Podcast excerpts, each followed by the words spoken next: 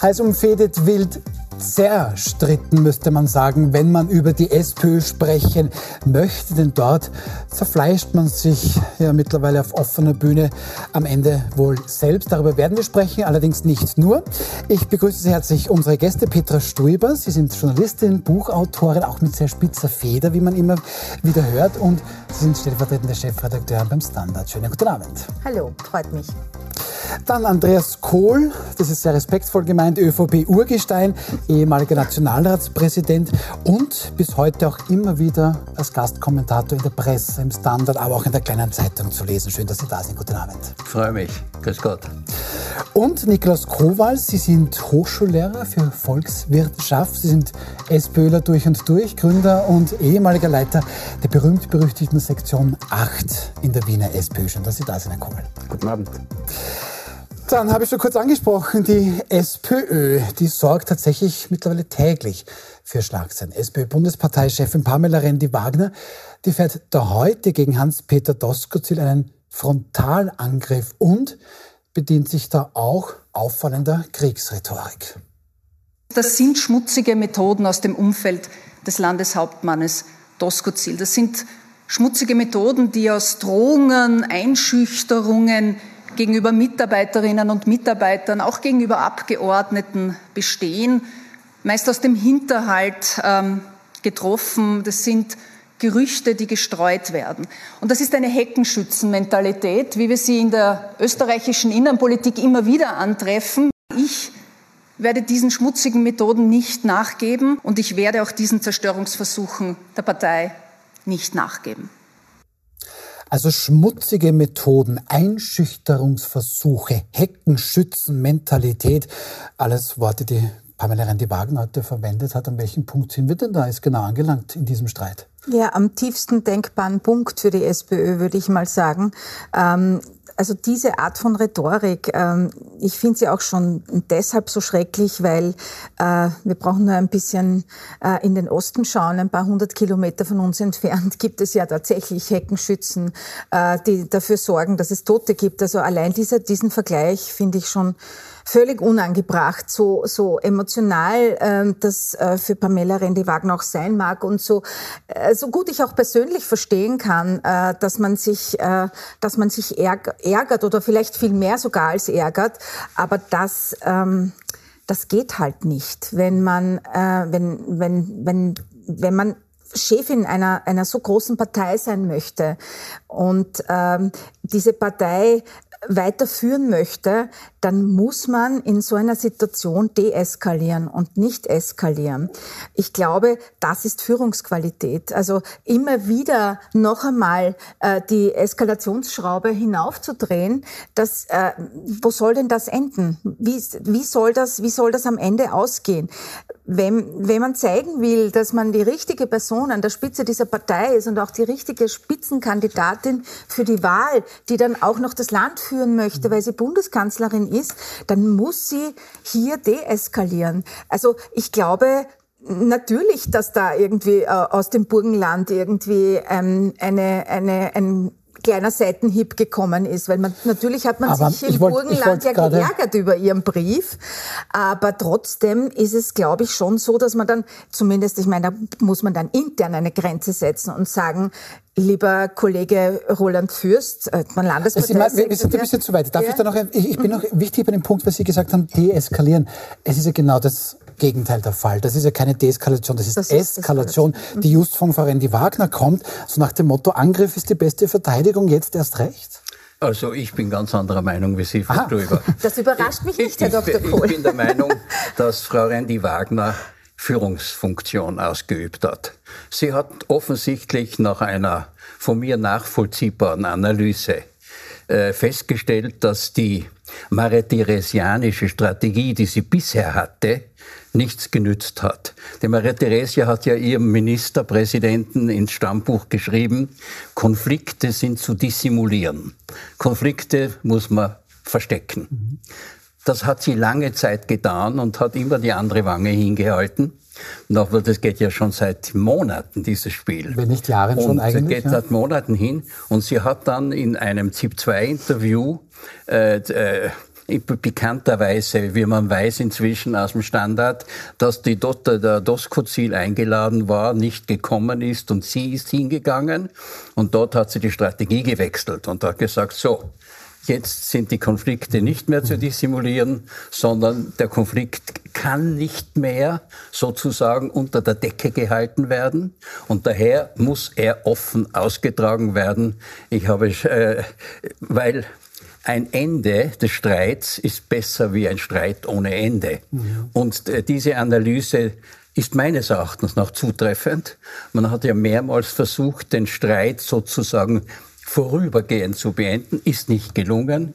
Ihn jetzt noch über Salzburg hinauszuziehen, sie hat entschieden, jetzt muss es sein. Hat äh, es ist ihr der Ball zugespielt worden mit dem Parteitag. Sie bin gleich fertig. Sie hat in einer nüchternen internen Analyse, nehme ich an, die Häupter ihrer Lieben gezählt, hat festgestellt, bei einem Parteitag hat sie nicht nur die Jugend und die Frauen und Wien und die Gewerkschaft und die Gewerkschaft hinter sich. Das genügt dann schon für eine Mehrheit am Parteitag, sondern sie hat auch die Mehrheit der Mitglieder hinter sich. Und der Herr Hermann Witthalm, der eiserne Hermann, die eiserne Pamela Wagner, der erste Streit ist mal lieber wie der letzte. Und den führt sie jetzt. Und das ist mhm. Führung. Mhm. Das erste Mal seit langem, dass ich feststelle, hier wird geführt. Mhm. Ich sehe, wir sind gar nicht so weit auseinander, weil ich bin bei Ihnen. Ich finde auch, dass äh, dieser ZIP-2-Auftritt gut war, dass sie dort tatsächlich gezeigt hat, ich möchte kämpfen, ich will das machen und äh, jetzt reicht's mal, ja. Und dann hat sie eben auch noch den äh, burgenländischen Landeshauptmann per Brief einbestellt in das nächste Bundesparteipräsidium.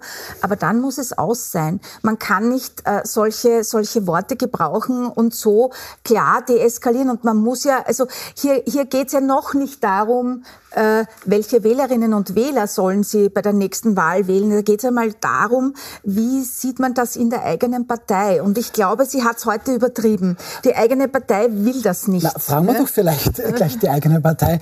Nikolaus Kowal ist ja SPÖler.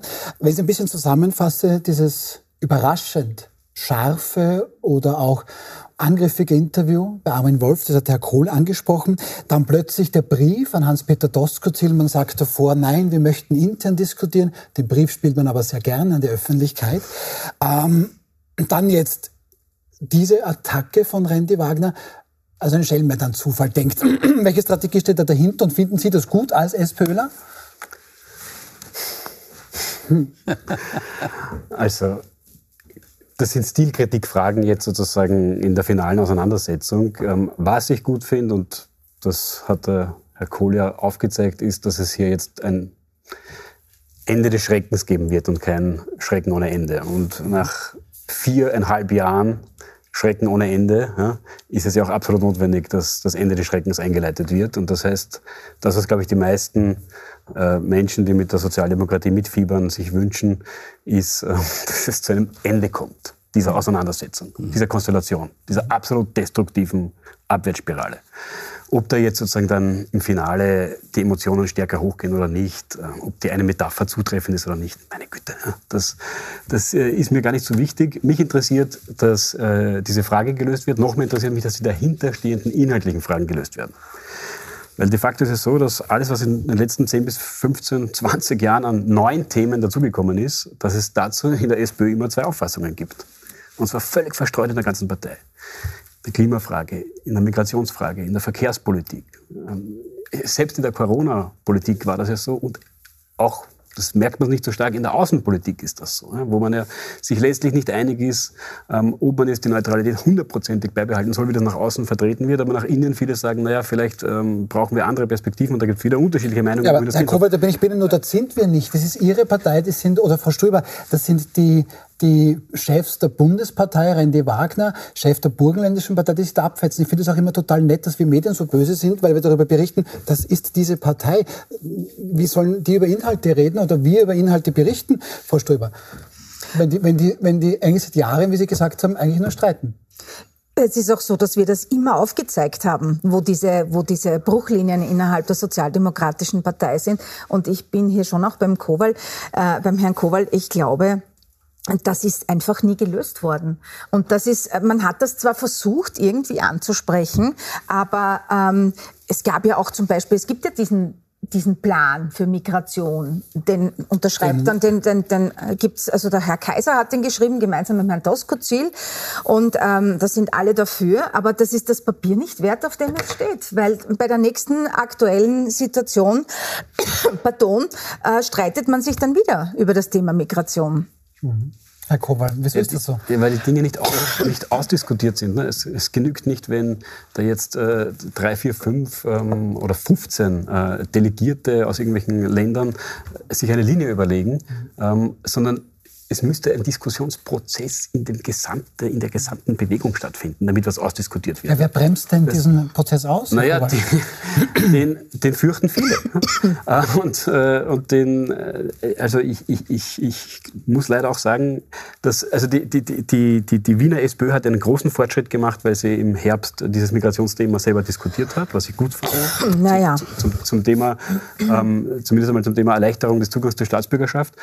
Aber das müsste natürlich in die Fläche gebracht werden. Ne? Das müsste man schauen, dass das wirklich absolut breit diskutiert wird. Und man muss eine Frage nach der anderen ausdiskutieren und dann will sich die Frage stellen, na, wer passt denn zu dem Profil, das man entwickelt hat, am besten als Kandidat? Also, Frau Schubert, Sie haben das ist eine ideale Welt, die Sie schildern.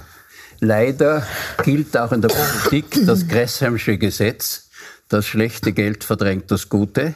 In der Politik verdrängt die Personaldiskussion jedes Sachthema der Diskussionsprozess, den Sie anregen, der ist absolut richtig.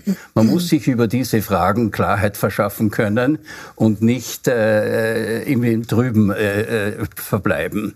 Aber solange diese Personalfrage äh, äh, irgendwo schlummert, ist bei jeder Pressekonferenz, wird, entschuldigen Sie, äh, es ist sehr interessant, was Sie gesagt haben zur, zum Thema Neutralität. Äh, aber was sagen Sie dazu, dass der Herr Fürst gesagt hat, er wird das und das tun und dass der Herr Doskozzi es wird dann immer nur über diese Streitfrage. Das ist jetzt das Entsetzliche. Wissen Sie, ich bin ein altgedienter ÖVP-Mensch.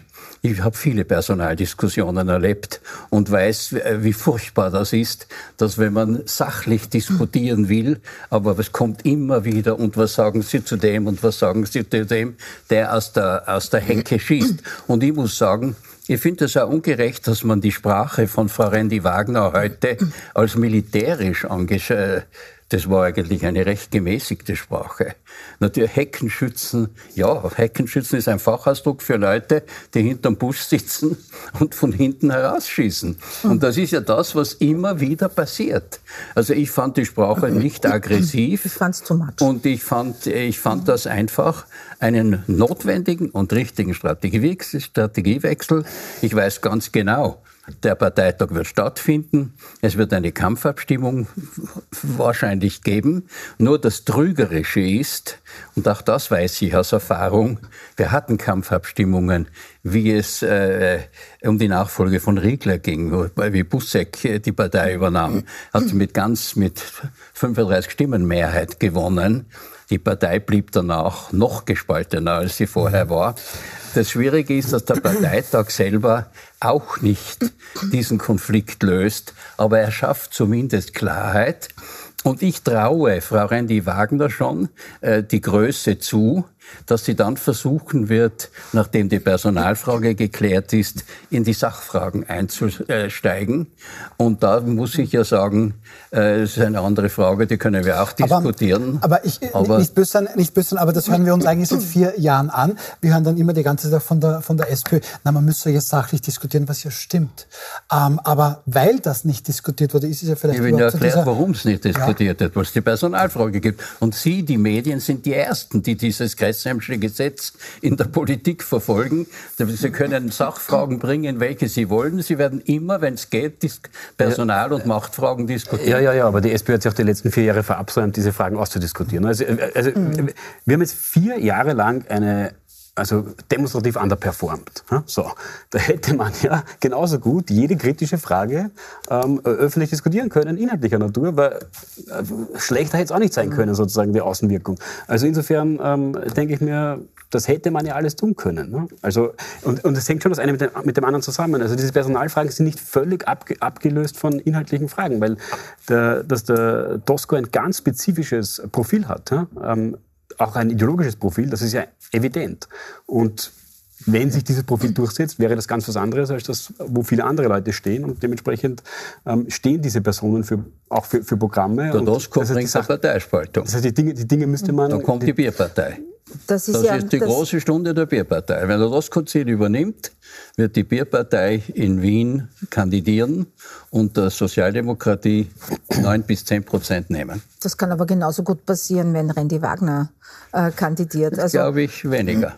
Also, aber, also diese Kombination von nationaler Sie, Politik -hmm. und äh, Verstaatlichungspolitik, mhm.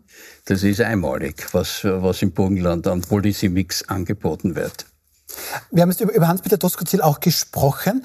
Ähm, der Ball liegt jetzt, ich hoffe, ich deute das richtig, eindeutig bei Pamela Rendi-Wagner. Die geht da jetzt in die Offensive. Absolut. Was machen jetzt die Burgenländer? Was macht Hans-Peter Doskozil? es gab da gestern diese Episode, wo Christian Deutschland gemeint hat, er spielt ans Boulevardblatt die Behauptung raus, die Burgenländer mhm. proben die Palastrevolte, mhm. die werden keine Mitgliedsbeiträge, nach, äh, Mitgliedsbeiträge mehr nach Wien schicken wollen.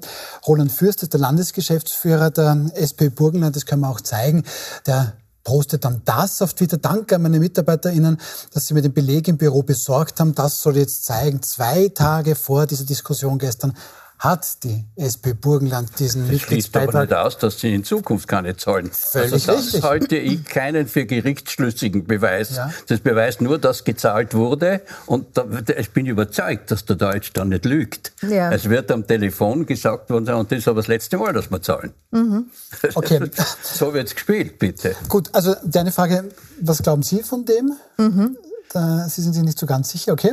Ähm, Okay, dann schauen wir uns das an. Also hat der Christian Deutsch hier die, die Wahrheit erzählt? Herr Kohl ist sich das sicher? Oder ist das eine Art Spin, um da jetzt dieses Bedrohungsszenario ähm, Hans-Peter Doskozil, die Abtrünnigen da zu verschärfen? Also ich, ich glaube das auf jeden Fall, dass es äh, zwischen dem Bundesgeschäftsführer Deutsch und dem Landesgeschäftsführer Fürst tatsächlich sehr zur Sache gegangen ist. Und ich kann mir das gut vorstellen, dass das äh, sozusagen, dass dieses Drohszenario quasi aufgebaut wurde. Ähm, hätte der Deutsch halt cool sagen müssen, ja, das geht ja gar nicht per Statut. Also komm wieder von der Palme runter und red mal, wie wir jetzt weiter tun. Ja. Ähm, das ist halt, glaube ich, die Problematik, dass sich jetzt doch so zuspitzt. Ich glaube, ich glaube, dass, äh, dass äh, Pamela Rendi-Wagner und ihr Team, die machen das schon absichtlich. Die wollen jetzt diese Entscheidung und die wollen, dass sich beim Bundespräsidium am kommenden Mittwoch mhm. ähm, äh, Hans-Peter Doskozil auch tatsächlich deklariert und sagt, okay, gut, ich trete an. Ja? Mhm. Ich trete an gegen dich, liebe Pamela. Und dann hast du sozusagen diese Kampfabstimmung. Ähm, das will er natürlich nicht, weil ihm das zu früh ist. Weil ich umgekehrt ja glaube, dass die Koalition im Bund tatsächlich noch so lange, bis eben der Wahltermin, der reguläre Wahltermin halten wird, wenn nicht irgendetwas äh, Unvorhergesehenes dazwischen kommt. Aber ich glaube, das ist das Ziel und mhm. damit spekuliert auch Doskozil. Und da will er natürlich nicht sozusagen in den Mühlen der Oppositionsarbeit in irgendeiner Form verbraucht werden. Wenn er antritt, will er frisch antreten und dann will der Bundeskanzler werden. Gewählt. Er hat überhaupt keine, eh keine, keine äh, Lust, irgendwie den Oppositionsführer zu geben. Okay, Herr Kobal, gewählt wird, vermutlich im Herbst 2024. Das wäre der reguläre nächste Wahltermin. Das heißt, den Spaß haben es die SPÖ-Wählerinnen und Wähler noch anderthalb Jahre? Das, werde ich, das hoffe ich nicht. Also das, also, das ist ja sozusagen das, äh, das einzige Gute an dieser Dynamik ist, ähm, mit allen Hässlichkeiten und Spekulationen, die das sozusagen, die das mit sich bringt. Das einzige Gute an der Dynamik ist, es wird vermutlich jetzt in zählbarer Zeit in Wochen enden. Mhm. Und mhm. mhm. das, ist, das ist das, was ich hoffe. Und es gibt ja mehrere Optionen, das zu beenden. Es wäre auch die Möglichkeit, es gibt ja auch einige Vorschläge in Richtung, dass man einmal eine Urabstimmung versucht. Ne? Das hat die SPÖ noch nie gemacht. Man könnte mal ähm, Kandidatinnen und Kandidaten ähm, direkt wählen lassen von den Mitgliedern. Und das wäre sicher auch eine nicht ganz unelegante Möglichkeit, um aus dem Ganzen hinauszukommen. Herr Kohl, Sie haben es vorher schon ein bisschen angedeutet. Sie haben ja mehrere Obmann-Debatten auch in Ihrer Partei erlebt, ja. auch Kampfabstimmungen. Ähm, ich bin mir ganz sicher, ob es da auch so wüst zugegangen ist, aber da werden Sie vermutlich vermutlich mehr dazu sagen können. Wie geht das denn jetzt aus aus Ihrer Sicht bei der SPÖ? Gewinnt da jetzt Pamela Rendi-Wagner, gewinnt Hans-Peter Doskozil? Verlieren eigentlich beide Weil beide eigentlich verbrannte Erde zurücklassen? Also gäbe es einen, eine Lichtgestalt, die über beiden stehend sozusagen die verfeindeten Lager einen könnte, dann wäre das vielleicht Michael Ludwig. Mhm. Der, wenn der sagt, äh, die Partei ist in einer schwierigen Situation, äh, ich habe, war immer loyal, habe nie jemanden kritisiert und ich übernehme das jetzt und führe die Partei in die nächste Wahl, dann würde der wahrscheinlich auf dem Parteitag mit äh, starker Unterstützung gewählt werden. Nur glaube ich nicht, dass Michael Ludwig äh, äh, bereit ist dazu, wenn man, und ich, ich halte ihn für einen sehr äh, ernsthaften und einen sehr guten Politiker. Und ich glaube, dass er nicht kokettiert in dieser Frage. Ich glaube, er ist entschlossen, in Wien zu bleiben. Eine andere Lichtgestalt, die sozusagen diese Gegensätze aufheben würde, die sehe ich nicht.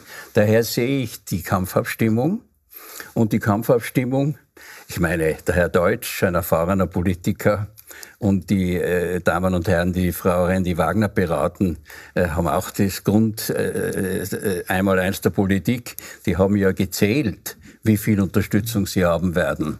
Und die gehen ja kein Risiko ein. Der Parteitag wird nur dann einberufen, wenn Randy Wagner das möchte und sie will das nur, wenn sie ein geringes Risiko hat, dort abgewählt zu werden. Und man darf ja nicht übersehen, ich, ist mir kein Fall bekannt in der äh, Geschichte der Republik Österreich, wo ein regierender Parteiobmann in einer der beiden großen Parteien äh, äh, im Vorsitz am Parteitag abgewählt wird und durch einen anderen ersetzt wird. Die Randy Wagner hat einen Vorteil darin, dass sie Vorsitzende ist. Sie hat eine ganze Reihe von Organisationen hinter sich, meine persönliche Einschätzung wäre, dass der Parteitag äh, stattfindet. Der wird in, so im Mai stattfinden. Okay, sind wir schon, aber und, schon, schon, schon sehr weit, ja. ja. Aber, aber da ist jetzt Pamela... Sie, sie wird, es wird ich bin, ich bin nicht sicher, ob Doskozil wirklich kandidiert. Das wird noch die ganz große Frage sein. Herr Kowal, also so geht das aus? Der Schlusssatz, ja, ja. wenn sie kandidiert, gewinnt sie. Ist das so, Herr Kowal? Reine Spekulation. Also das ist also reine Spekulation von Herrn Kohl. Ich könnte auch nur mitspekulieren. Ähm, das, das, das kann ich nicht. Äh, das kommt darauf an, wer kandidiert. Ähm, wer weiß, ob sich nicht doch noch eine dritte Lösung findet. Auch das würde ich jetzt absolut nicht ausschließen. In Anbetracht dessen, wie stark die beiden Seiten jetzt schon auch beschädigt sind. Also das halte ich doch auch für, eine, für, eine, für einen Weg, der nicht vollkommen Aber sehen Sie die Lichtgestalt? Sehen Sie die dritte Person, die das überbrücken könnte? Sie werden ja mit Sektion 8, Sie müssten das ja eigentlich wissen, wer da in Frage käme. Das, das ist überhaupt nicht so, dass man eine Person äh, finden muss, die schon jetzt alle Kriterien an Bekanntheit oder Erfahrung erfüllt, die man, die man vorher sich gewünscht hätte. Man kann auch jemanden aus dem Hut zaubern, der ein Überraschungskandidat ist und würde vielleicht gar nicht, der gar nicht so, so nah im Establishment ist. Das würde vielleicht gar nicht so Oder eine Kandidatin. Oder eine Kandidatin, ja. Was beim letzten Mal so gut funktioniert hat.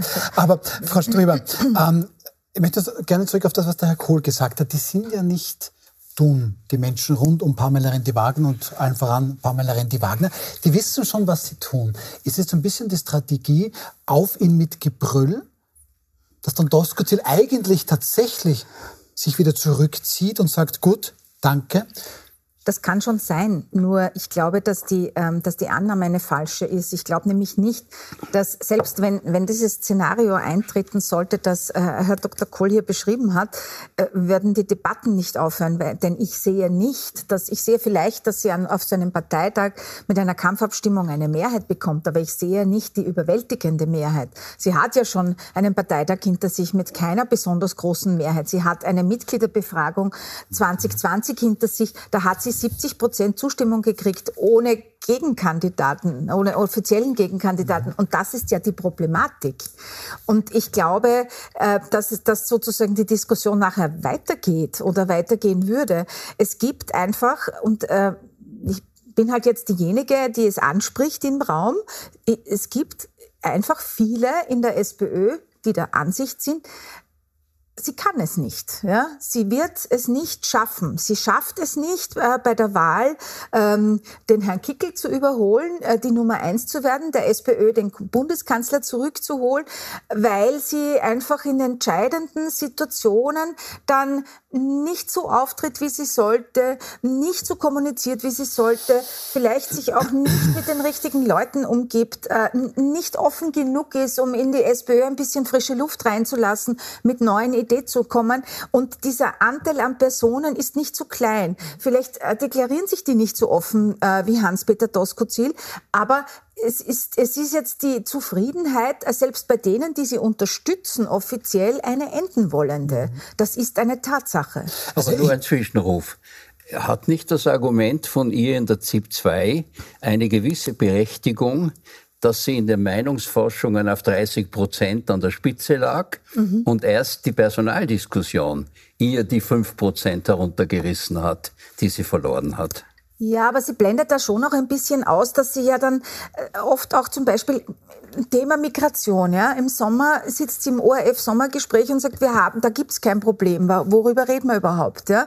Und äh, ein paar Monate später macht sie eine Kehrtwende inhaltlich und das ist wieder die generelle und, ist, und ist wieder und ist wieder auf Doskozil-Linie. Stoiber, seien Sie gerecht. Das war die generelle Medienlinie, die gesagt hat, wir haben kein Migrationsproblem, das wird nur von der ÖVP herbeigeredet, um der FPÖ ein Thema abzugraben. Also die Medien das geben, die also, Medien geben Frau also, Wagner also die Themen vor. Das ist auch gut zu wissen. Ich, ich bedanke mich, ich könnte Ihnen stundenlang zuhören, finde das wirklich sehr, sehr spannend. Ich denke, es bleibt hier interessant. House of Cards in Österreich oder House of Schnapscards eher.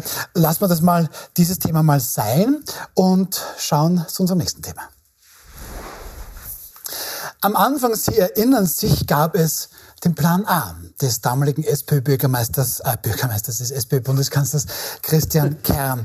Ja, ihr könnt mich auslachen, das ist völlig in Ordnung. so, also, am Anfang gab's Plan A des damaligen, ich probiere es nochmal, SPÖ-Bundeskanzlers Christian Kern, seht ihr. In Kärnten hat es SPÖ-Landeshauptmann Peter Kaiser ja versucht, die Wahl zu gewinnen mit einem Plan K. Und morgen Vormittag um 11 Uhr, da gibt's wieder einen Plan. Bundeskanzler Karl Nehammer, ÖVP, wird das eine Rede zur Zukunft der Nation halten. Herr Kohl, ich kenne mich ja nicht so aus wie Sie, aber ich bin ja froh, dass Sie da sind. Da gibt es auch an sich zwischen ÖVP und Grünen ein Regierungsabkommen, von dem ist doch einiges noch nicht abgearbeitet. Auch bitte äh, schuldlos, Stichwort Corona. Ähm, da hätte man doch eigentlich genug Plan, den man ja jetzt noch machen könnte. Jetzt brauchen wir schon wieder einen neuen Plan?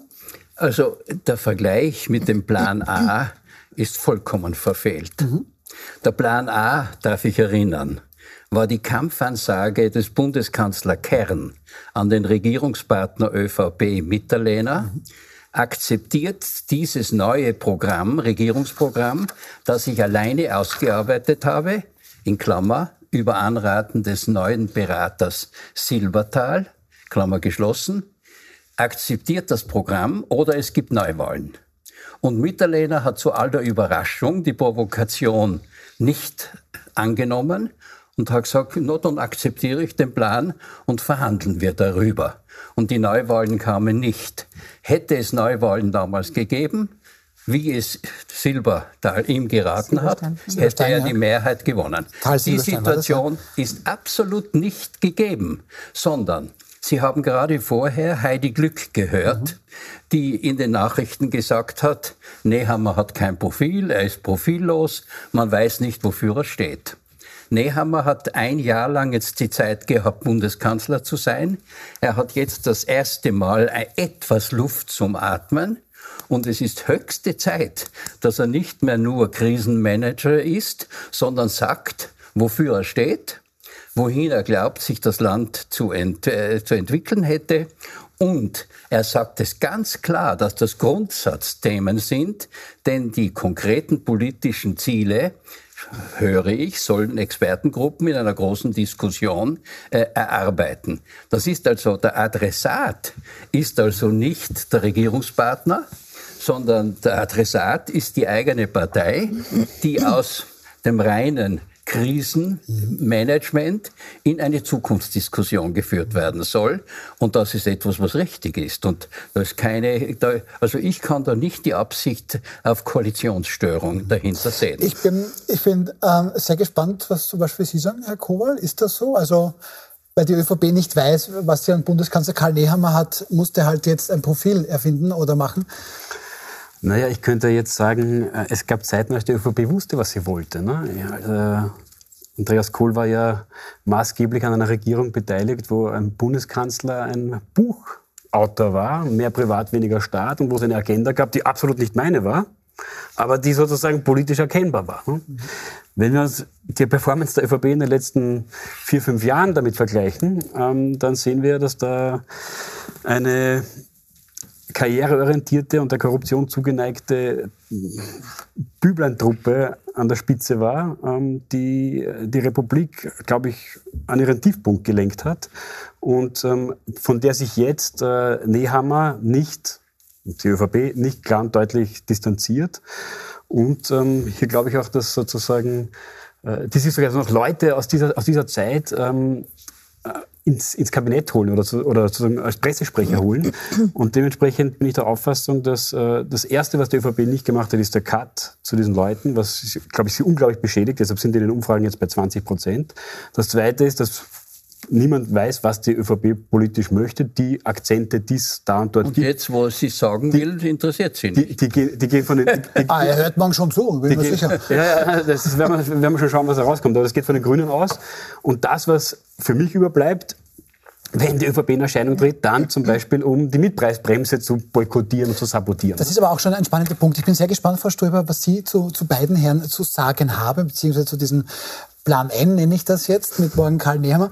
Ähm, wir sind gleich wieder zurück nach einer kurzen Pause. Bleiben Sie unbedingt dran.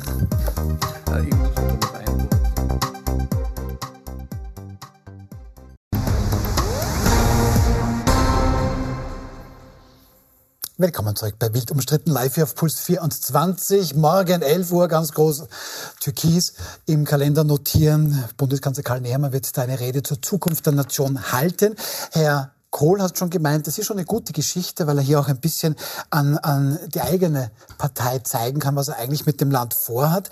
Ähm, Herr Kowal meint eher dagegen, naja, da war die letzten Jahre sehr, sehr wenig. Bubalpartie, denke ich, nur an sich selbst ähm, gedacht hat und da distanziert sich Karl Nehammer viel zu wenig davon. Und Herr Kohl, da wollten Sie auf den Herrn Kowal... Ich wollte nur sagen, Sie übersehen, dass die ÖVP sich 2015 ein neues Parteiprogramm gegeben hat. Der maßgebende Redakteur war der engste Vertrauensmann von Sebastian Kurz, nämlich der spätere Finanzminister Gernot Blümel. Ich war selber dabei, wie wir da am Wilhelminenberg gesessen sind und redigiert haben. Und Kurz hat dann als Bundeskanzler dieses Programm abgearbeitet. Und Sie dürfen nicht vergessen, die ersten Jahre waren ja von einer grundlegenden Reformbereitschaft, Familienreform, äh, Familienbonus, äh, höhere Pensionen für Kleinverdiener. Er hat eine ganze soziale Agenda abgearbeitet. Das ist ungerecht zu sagen, dass er nur äh, ein Machtpolitiker gewesen sei. Er hat eine Reform Agenda gehabt und die hat er abgearbeitet und sie war deutlich konservativ. Frau Ströber, wo ist es denn jetzt so? Also Bundeskanzler Karl Nehammer braucht jetzt ein Profil. Ähm, was könnte denn da morgen sein? Österreich 2030 ist auch ein bisschen der mhm. Titel zu dieser Rede. Worüber könnte Karl Nehammer da sprechen? Ankündigungen oder konkrete Pläne? Äh, wenn, also wenn das stimmt, äh, was der Herr Dr. Kohl wieder sagt, der sicher da auch eine gute Insider-Sicht hat und es wird dann wieder nur Überschriften geben und äh, sozusagen äh, eine, einen Verweis an irgendwelche Expertinnen und Expertenkommissionen. Die erst dann, zu gründen sind? Die erst zu gründen sind, dann ist mir persönlich das ein bisschen zu wenig. Es ist ich kein denke, Wahlprogramm. Es ist eben kein Wahlprogramm. Naja, ich, ich würde Rede. gerne wissen, ähm, äh, Karl Nehammer ähm, sieht sich äh, sozusagen quasi ein bisschen dem Vorwurf ausgesetzt, dass er halt äh, die Politik verwaltet, dass er halt die Krise irgendwie verwaltet hat, aber dass er, dass man nicht genau weiß als Wählerin, als Wähler, äh, wofür steht er jetzt eigentlich? Und ich meine, es ist ja auch nicht so, dass man sagen kann, okay, die ÖVP ist die Partei mit dem äh, einem Programm, sondern auch hier gibt es ja Schattierungen und da würde man gerne wissen als Wählerin, als Wähler, wofür steht dieser Mann? Was ist er? Was will er? Und das, glaube ich, muss er morgen liefern, wenn er, wenn er hier wirklich einen, einen, einen guten Auftritt haben will. Und das muss ein bisschen mehr sein als ein paar Schlagzeilen und wieder nur sozusagen die Ankündigung äh, der Ankündigung. Und ähm, das wird eben die spannende Frage sein. Kommt tatsächlich etwas Konkretes? Spüre ich ihn? Spüre ich ihn als Politiker? Spüre ich ihn als Bundeskanzler? Und auf das bin ich sehr gespannt. Aber, aber Herr Kohl, das also die Rede, die Rede glaube ich, wird eine Stunde dauern. Mhm. Und in einer Stunde kann man nicht nur schwurbeln. Also in einer Stunde muss er konkret. Herr Dr. Kohl, wie ähm, lang waren Sie in der Politik? Sie wissen Stunde, genau, dass man in einer Stunde nein, schwurbeln nein, kann. Nein, nein, eine Stunde lang. Ich bin lang genug. Ich habe viele, viele Reden als Parlamentspräsident anhören müssen. Eine Stunde lang kann man nicht nur im Allgemeinen verbleiben, sondern er wird natürlich die Grundwerte, die Ecksteine, er wird, er wird sich, er wird die, die, die Rolle der Christdemokratie in der Partei.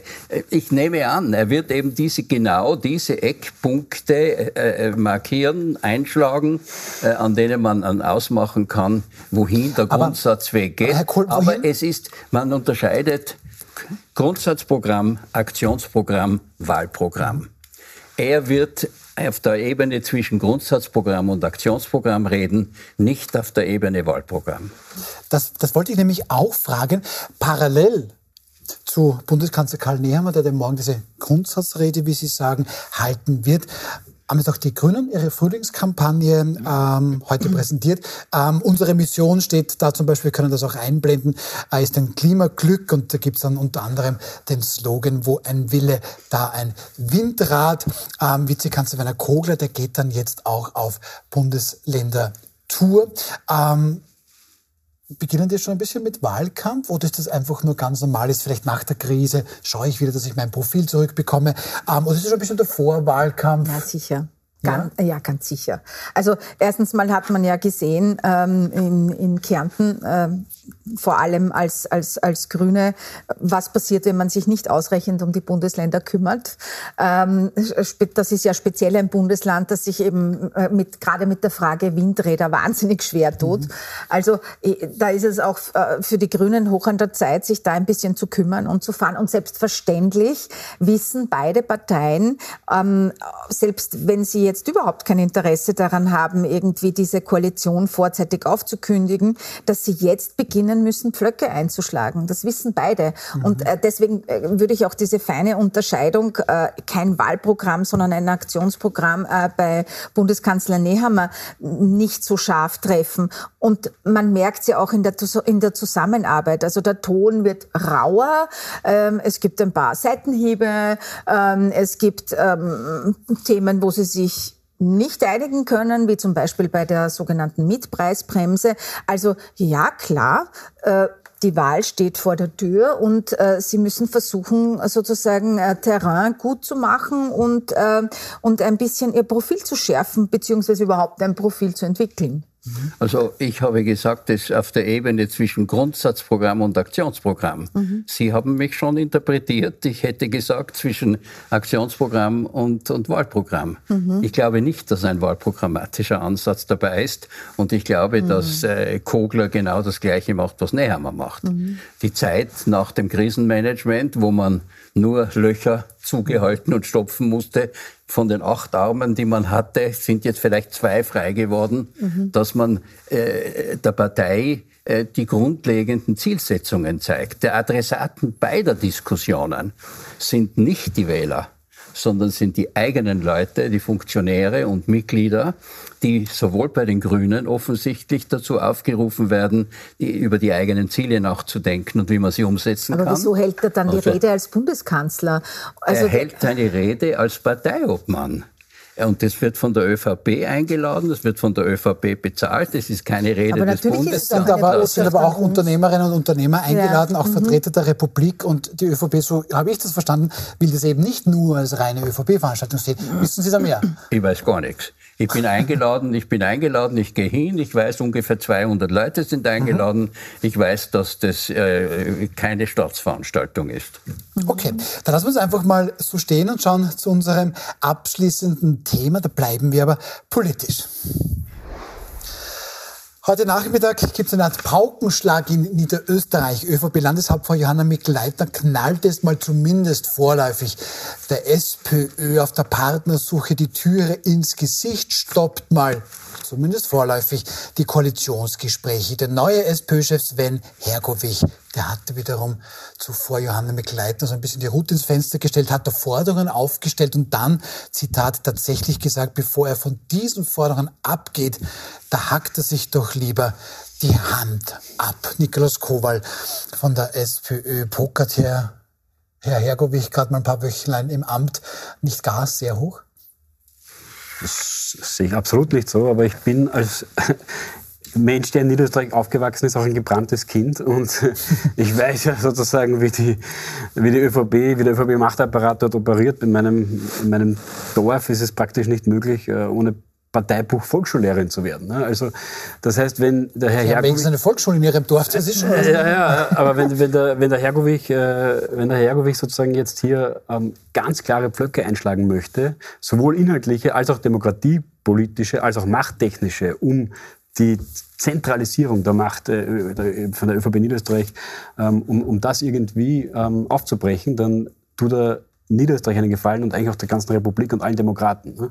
Und insofern finde ich, ähm, das Fenster zu nützen, jetzt, wo die ÖVP einmal sozusagen in einer Position ist, wo sie diesen absoluten Machtanspruch nicht ausspielen kann, jetzt das zu nützen, um äh, maximal gegenzusteuern, finde ich nachvollziehbar, klug, mutig und ich glaube, das wird äh, man ihm auch zugutehalten am Ende des Tages. Wollen wir ein bisschen, auch für alle Zuseherinnen und Zuseher, ein bisschen auf diese Forderungen schauen, die, die das Sven Hergovich so aufstellt. Er meint, er würde mit Johanna Mikleitner in eine Koalition gehen, wenn es eine kostenlose Ganztagesbetreuung im Kindergarten in Niederösterreich gibt, wenn es die Ausweitung des Pilotprojektes, eine Jobgarantie für Langzeitarbeitslose auf ganz Niederösterreich gibt Sven Hergovich ist der ehemalige Landesgeschäftsführer des AMS in Niederösterreich. Dann, wenn es drittens einen Heizpreisstopp für niederösterreichische Haushalte gibt, viertens ein Anstellungsmodell für pflegende Familienangehörige, fünftens eine Strukturoffensive für vernachlässigte Regionen. Herr Kohl, das klingt doch alles ein bisschen nach dem Burgenland, aber gar nicht so schlecht, oder? Also ich nehme zu diesen Forderungen jetzt einmal nicht Stellung, okay. sondern nur zu dem Vorgang, weil der zeigt, an welchen Wasserscheiden wir in dieser Republik stehen. Da kommt der Parteichef einer 20-Prozent-Partei, die verloren hat in der Wahl, redet mit der Chefin einer 40-Prozent-Partei, die in der Wahl verloren hat. Sie wollen beide eine Koalition bilden. Und bevor die Verhandlungen überhaupt in die Gänge kommen, sagt der, der Junge, der, Spund, der, der, der Jüngere, der Kleinere, er hat fünf Forderungen über die die Eisenbahn, beziehungsweise ist seine Hand weg. Zum Bockern braucht man zwei Hände, darf ich Ihnen aus Erfahrung sagen. Ist nicht einmal der, also, ich nicht kann der drittkleinste Bundeskanzler geworden? Ich kann das nicht verstehen. Ich kann das nicht verstehen, wie man äh, in Verhandlungen um eine Verantwortung für das Land geht und so den Verhandlungsprozess gestaltet, dass man nicht zuerst verhandelt, dann Zwischenergebnis sagt und sagt, es ist zu wenig und das muss noch kommen und dann weiter verhandelt, sondern dass man zuerst einmal die erste lässliche Sünde begeht und die Forderungen, die man dem Regierungspartner, dem zukünftigen, stellen möchte, schon in die Zeitung gibt das tut man nicht bei Verhandlungen. Ich habe acht Koalitionen verhandelt. So etwas tut man nicht. Wenn ich verhandeln will und zum Abschluss kommen will, dann muss ich mich an diese Gesetze der äh, äh, Verhandlungskunst halten. Das hat er nicht gemacht. Schon zu Ende. Entweder war das eine Strategie, er will zu keinem Ergebnis kommen und hat noch etwas in der Hinterhand, oder er ist zu schlicht für die Aufgabe. Frau Ströber, der frisch gefangte Chef der SP Niederösterreich, der jetzt quasi verloren hat, nur 20 Prozent hat, ähm, will der, der Johanna Mikl-Leitner, die auch verloren hat, aber 40 Prozent, also quasi das Doppelte hat, hier vorschreiben, was zu tun ist, meint mhm. der Herr Kohl. Was meinen Sie? Ich meine, dass das ein bisschen Theaterdonner ist, und zwar mhm. auf beiden Seiten. Weil ich glaube, dass es in Wahrheit überhaupt keine ähm, realistische Alternative gibt äh, zu einer schwarz- oder ja, schwarz-roten Koalition in Niederösterreich. Warum glaube ich das? Weil ähm, wenn man sich anschaut, was die Forderung der FPÖ war, die ja sehr gewonnen hat in Niederösterreich. Aber Udo Landbauer hat gesagt, er wird nie im Leben Mikkel Leitner zur Landeshauptfrau wählen. Im Vorfeld. Das würde ja bedeuten, ähm, sie müsste sozusagen ihre Person äh, zur Verfügung stellen, um zu so darf einer da, Koalition darf da, zu kommen. Darf ich da gerne kurz mit Ihnen mitarbeiten? Sie haben das perfekt gesagt. Nur der hat das nicht nur im Vorfeld gesagt, der hat das heute Nachmittag nochmal gesagt. Mhm. Hören Sie mal. Und ich schicke voraus, dass wir nicht vergessen, dass wir versprochen haben, Johanna Mikl-Leitner als Person nicht mehr zur Landeshauptfrau zu wählen, denn wir haben dieses Versprechen aus Erfahrung und aus Überzeugung gegeben und wir Freiheitliche halten unsere Versprechen. Es gilt, was ich vor der Wahl gesagt habe. Das ist genau das, was, es gibt, es gibt aber, Was soll dabei rauskommen? Was soll dabei rauskommen? Schlimmstenfalls eine Geschäftsordnungskrise äh, entsprechend dem, dem 4. März mhm. Mhm. Denn bei der das, ich bin Verfassungsjurist, ich kann daher meine Herkunft nicht verleugnen, ich habe mir die Verfassung angeschaut. Die Landesverfassung sagt, dass bei der konstituierenden Sitzung der Landeshauptmann zu wählen ist. Mhm. Kein Wenn und Aber, ist zu wählen. Und wenn niemand eine Mehrheit bekommt, ist eine Verfassungskrise. Neuwahlen. Ja, oder, Na, steht ja, oder, man wählt, oder man wählt eine Expertenregierung. Steht, ne? vielleicht, steht, vielleicht, möchte die Frau Bierlein Landeshauptfrau von Niederösterreich nein, nein, nein, werden. Steht, also, die Verfassung lässt das vollkommen offen, so wie die Geschäftsordnung damals das offen gelassen hat. Ich glaube aber, dass der Landbauer genau sagt, wir werden sie nicht wählen. Nur, man sollte sich da, also ich äh, möchte mich nicht so äh, dazu äußern, welche Koalition ich für besser finde. Aber wenn die Freiheitlichen sich der Stimme enthalten, brauchen sie die äh, Mikl-Leitner nicht zu wählen und sie hat die relative Mehrheit ohne und ist damit gewählt. Also das, das, das, das wäre heißt, möglich. Es braucht ja trotzdem in der Landesregierung dann irgendwie eine, eine ist, Mehrheit. Das ist wieder was anderes. Ja. Aber Und dazu, ich möchte schon dazu, noch darauf hinweisen, Herr Dr. Kohl. Na, lassen Sie mir gerade den Satz noch fertig sagen. sie kann gewählt werden, ohne dass die Freiheitlichen sie mitwählen. Ja. Und sie kann ein Arbeitsübereinkommen mit den Freiheitlichen haben. Also das sind dann Aber das würde ich mir an Ihrer Stelle gut überlegen. Ich meine, weil der Herr Landbauer hat auch gesagt, dass er die Menschenrechte für überholt hält. Und das finde ich jetzt politisch schon noch ein bisschen schwierig für die Frau Landeshauptmann. Mann. Also ich glaube, dass das nicht so, und deswegen, und jetzt komme ich wieder zurück auf meine, meine ursprüngliche These, ich glaube, dass sich Schwarz-Rot immer noch ausgehen wird. Und, ähm, und, man, und es ist ja für beide Seiten gut, jetzt zu sagen, wenn der Herr Herkowich jetzt sagt, okay, dann lieber lasse ich mir die Hand abhacken, ein wenig theatralisch, dann zeigt er seiner Parteibasis damit, ich lasse mir nicht alles bieten und ich habe meine Grundsätze. Ja, aber umgekehrt wird ja beim Wort sagt, genommen. Aber umgekehrt, jetzt darf ich kurz ausreden, ja, Herr ja, ja, natürlich. Ähm, umgekehrt äh, ähm, signalisiert die Frau Landeshauptmann äh, Mikl-Leitner, dass sie sozusagen nicht mit sich Schlitten fahren lässt. Ja? Aber ich glaube trotzdem, dass man äh, eine Runde mit der FPÖ drehen wird und dann doch wieder miteinander verhandeln wird. Ich, ich bin gespannt, was Sie sagen, Herr Kowal. Wie, wie, geht das jetzt aus? Die Frau Bierlein haben Sie schon ins Spiel gebracht, falls die Zeit hätte. Aber was ist ein bisschen realistisch in Niederösterreich?